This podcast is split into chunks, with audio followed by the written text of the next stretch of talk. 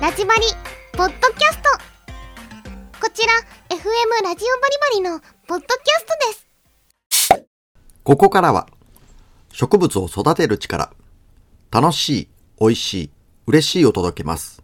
ソガペ花園の提供でお送りします。FM789 ラジオバリバリをお聞きの皆さんこんばんは、こんにちは。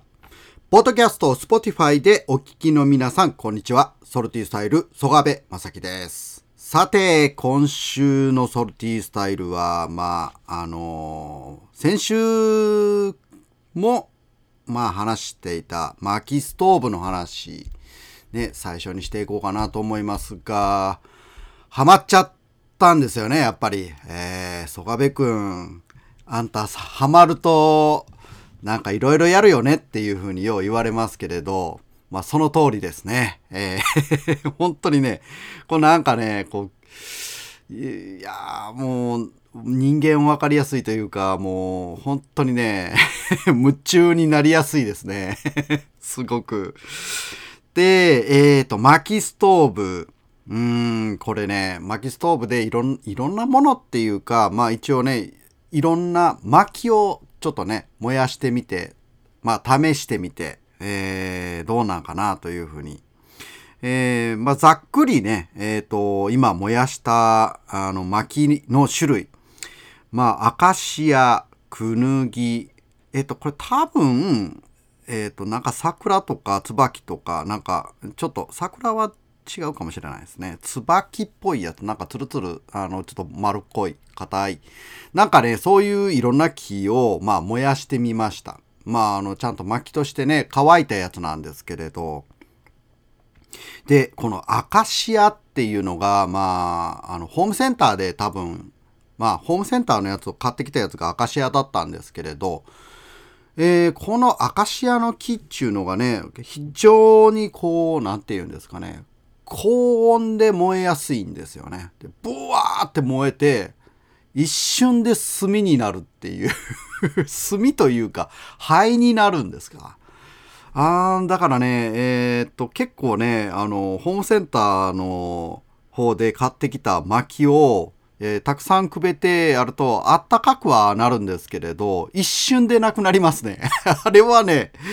なんぼ金があっても足りませんね、あんなんは。もう、これはすごい勢いで燃えます。まあその分ね、あの火つけた時の、こうなんか最初のね、つけ火とかでね、あの、こう勢いよく、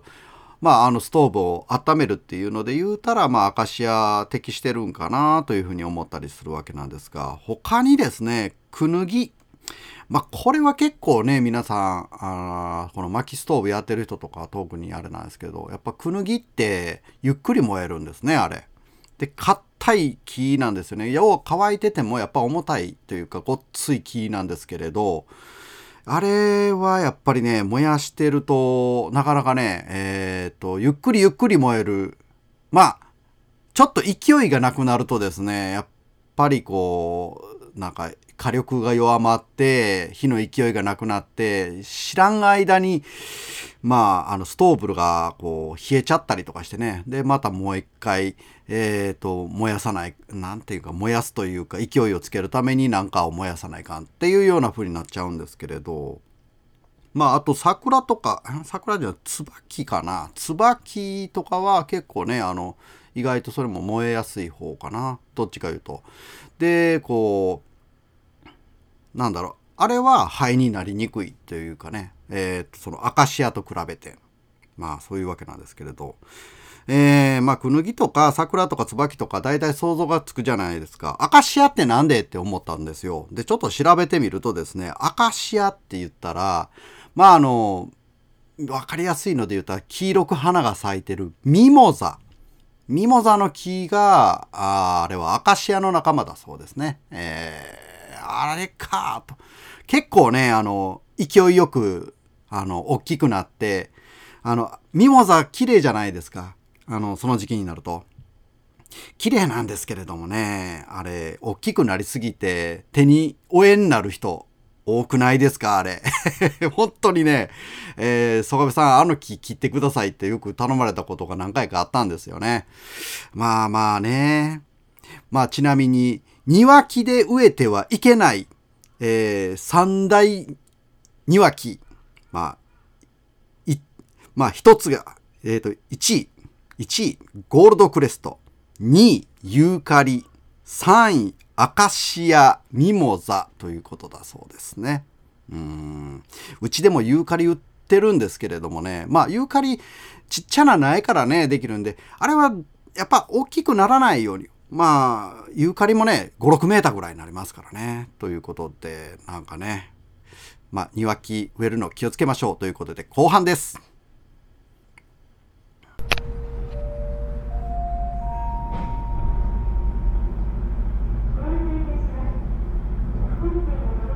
曽我部正樹のソルティースタイル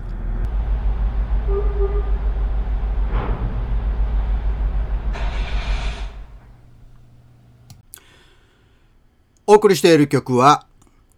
星降る日にで、愛子。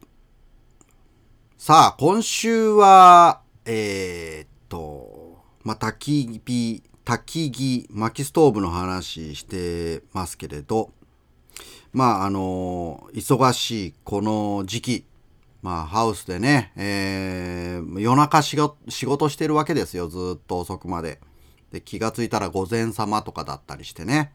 えー、そういう時にこうハウスから外を出るとですねああ綺麗な星空があってこう思うわけですよね。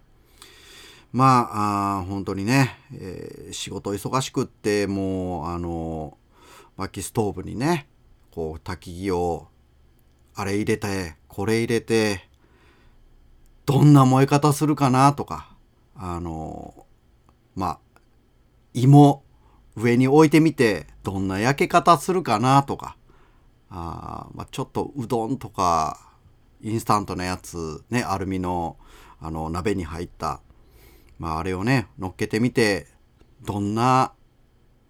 どれぐらいに美味しくなるかなとか思いながらちょっとビールとか置いてみると美味しいんだろうかなとか。と気がついたらですねそう1時2時とかになるんですよね。忙しいな仕事。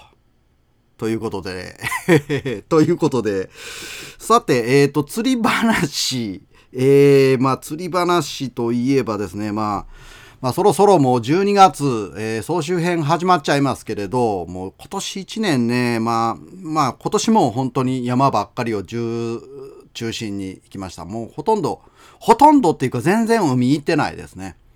まあ海行かないですけれど今ちょうどもう本当にもうやりだしたらこうこれってこうまあ何て言うかな集中してしまうタイプなんでもう山をとにかく徹底的にいろんなところ行ってみたいという。でまあねえっ、ー、と毛張りとかいろいろやったんですけれどもルアーとかねまあまあそれもまあ来年はもうちょっとあの毛張りもやりつつけどルアーももう一回、えー、叩き込んでやろうと、えー、自分の中に、えー、でちょっと練習もう一回して、えー、ね上手くなりたいなというのもあります。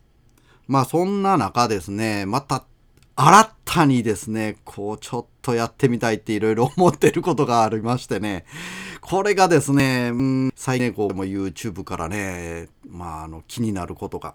それがあの海の釣りとか川の釣りによく行く動画を見てるとですね